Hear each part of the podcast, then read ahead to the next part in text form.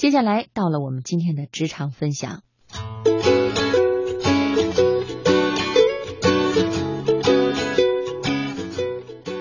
在职场中，少不了要开会。说到开会，又免不了会被要求临时发言。对这样的临时发言，不少人会有些犯怵。那么，如何避免演讲时的尴尬呢？今天的职场故事，我们就来说说发言的技巧。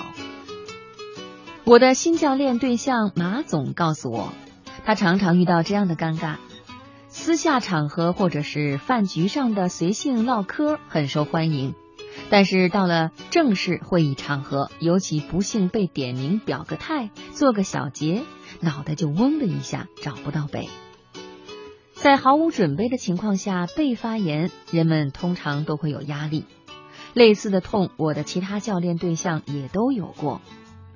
听说马总的女儿正当谈婚论嫁，我让马总给女儿做个假想的婚礼祝词。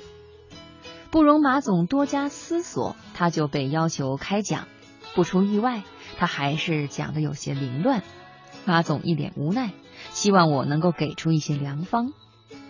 我给他看了一段录像，那是我另一位资深学员的嫁女发言。这位女儿的妈妈是这样说的：“妈妈是过来人，想对女儿女婿说三句不是。第一句。”婚姻不是一加一等于二，而是零点五加零点五等于一。结婚后，小两口都要去掉自己一半的个性，要有做出妥协和让步的心理准备，收敛自己的锋芒，容忍对方的锋芒，这才是两情永久的秘诀。第二句，爱情不是亲密无间，而是应该宽容有间。第三句。家不是讲理的地方，而是讲爱或稀泥的地方。马总对师姐这段发言很是佩服。他说：“那位妈妈只说了三点，言简意赅。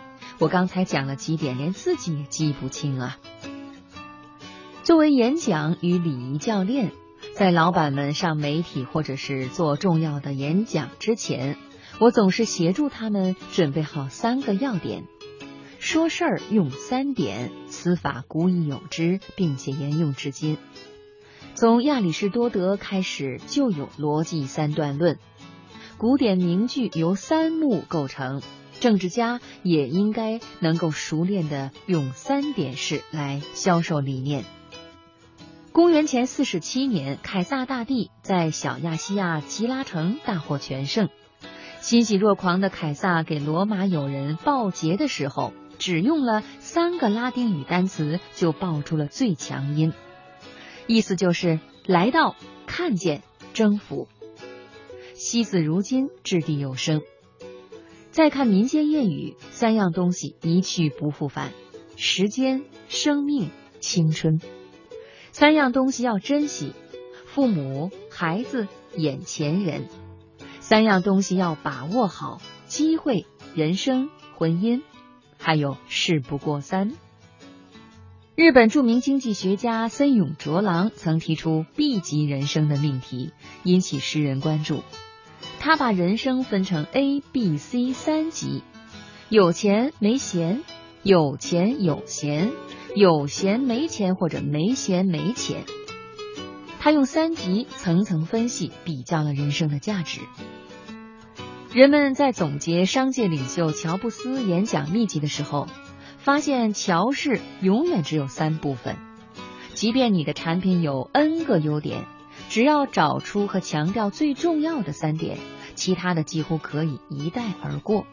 二零零五年，他在宣布 Apple 的突破性的进展时说：“第一点是它超级轻便；第二点，我们开发应用了火线接口；第三点。”它具有超长的电池续航时间。同年，乔布斯在斯坦福大学毕业典礼上的演讲，也只用三个故事总结概括了他汲取的人生哲理。乔布斯常常在进入主题以后，马上给出陈述的框架结构。他会说：“下面我将从三个方面对这个问题进行阐述。三也是最适合用来推动观点的数字。”它既是人们最容易接受或者享受的心理数据，也是人们忍耐的极限。据说有一位著名的教授，外号就叫“某十点”，他无论到哪儿都会宣布：“今天我要讲十点。”事后了解，听众充其量也只能记住其中的两三点。三点式并非单纯用一二三或者首先、其次、最后，还可以用逻辑、形象的关键词来连缀，比如时间、现在、过去、未来、人物、买方、卖方、中间人。一些成功的演讲给听众留下了深刻印象，它们就像物理上的三棱镜。能够使各种理论如同各种波长的光一样，显示出各自的美丽色彩，但又在同一波段中以波段的长短数据统一起来。